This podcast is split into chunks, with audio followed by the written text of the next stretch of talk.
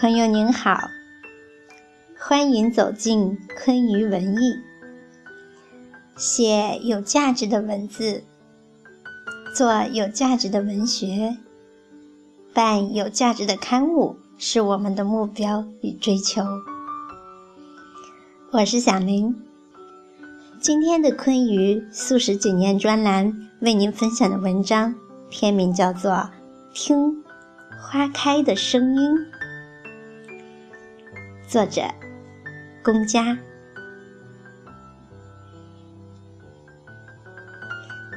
夜很深了，冬天的夜静得出奇，一切仿佛都已沉寂在夜的黑里。空气是干燥而阴冷的。这是北方的冬天所特有的本质。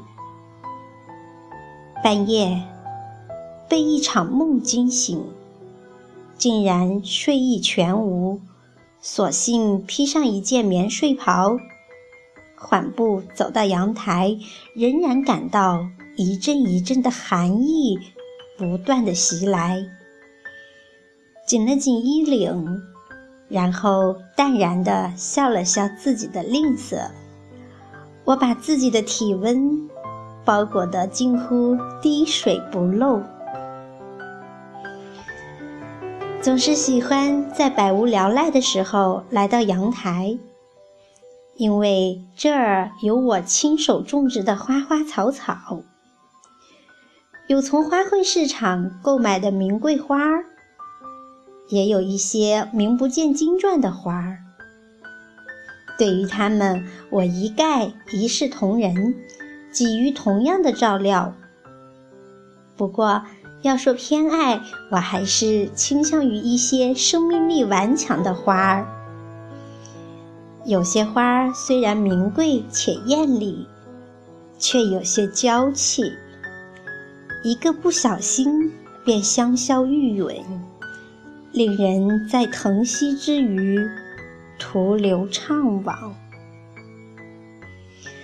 家里的兰花品种不少，有名有姓的主要是君子兰、蝴蝶兰，再者就是蟹脚兰，还有其他一些被我呼之为兰之配角的无名兰。前两者在花卉中也算得上是榜上有名了。我虽然也喜欢它们，要论起钟爱的程度，总不及默默无闻的蟹脚兰。以前曾在我的文章中提到过它，总觉得它与我有着很深的渊源。我总是在无意中。较之其他花儿，多投去关注的几瞥。去年因回老家过年，放在卧室中的它被暖气烘得差点枯萎，可是它最终还是挺了过来，这倒是令我刮目相看。今年因心存着愧意，决定好好侍弄着它。却没想到有一段时间被家事苦累，身心疲惫，兴致骤减，只是偶然照料些娇贵的花儿，对它竟然不管不顾。直到有一天，我发现它的一部分叶子开始枯萎、凋落，才良心发现，好好的侍弄着它。今夜，我坐在花盆的旁边，细细地端详着它，宛如在看着一个多年相知的老朋友。此刻的它，应该是正值风华正茂的时候吧。它浑身着一袭翠绿的衣裳，叶片在灯光的映照下，折射出油亮的光泽，有一种织的质感。像是打了一层蜡似的，又有着缎一样的细腻，周身洋溢着一种生命的健康本色。远远望去，更像是披着一身油绿的霓裳，令人目不暇接。更妙的是，它的叶片尖端已经点缀上了不少的花蕾。花托是淡绿色的，花骨朵是淡紫色的，其形态犹如毛笔尖一般，这很容易让人联想到“含苞欲放”这个词语。现在它已开放了两朵花了，完全开放的花朵更是别有一番风韵。淡紫色的花瓣围着花蕊。向四面伸展，在洁白的花蕊的顶部，端坐着一簇淡黄色的花粉。在花粉中间，一枚淡紫色的花心伸长了脖子，脱颖而出。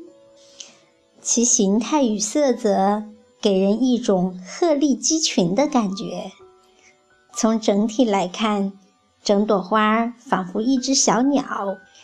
正怀揣着遨游天空的梦想，在振翅欲飞呢。我把目光投向花盆中的泥土，那上面还躺着前些日子凋落的叶片呢。我怜惜地拾取一片残叶，它已完全干枯了，没有半点水分，更无半点光泽。不知为什么。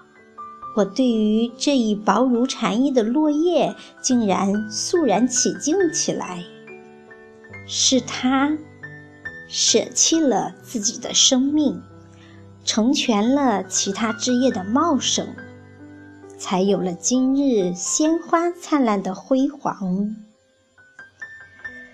我敬佩着他的无私奉献精神，他用自己的枯。带来了生的希望，印证了生命的顽强。他用自己的舍，得来了这一片翠绿中孕育着的花朵。大自然真的是很玄妙，它没有语言，更没有思维。对于我。更是没有言传，但他却以身教的方式，在无声地向我诉说着一个取舍之间的哲理，更向我展示了他的顽强的生命力。我忽然觉得，无言的他，更像是一位充满智慧的智者。有谁能否认今日鲜花的风采中没有它的魂灵闪烁其间呢？我再一次的把目光投向花朵，在这萧瑟的冬天里，它以它不凡的毅力，绽放了它的美丽。因为目睹了它的成长过程，才觉得蟹脚兰虽不是张扬，但它的花儿却开放得如此轻柔而飘逸。那种美，是美到了含蓄，美到了极致。我想，那应该是一种绝美吧，因着它不凡的生命历程。我忘记了寒冷，站立了很久，凝视了很久，思索了很久。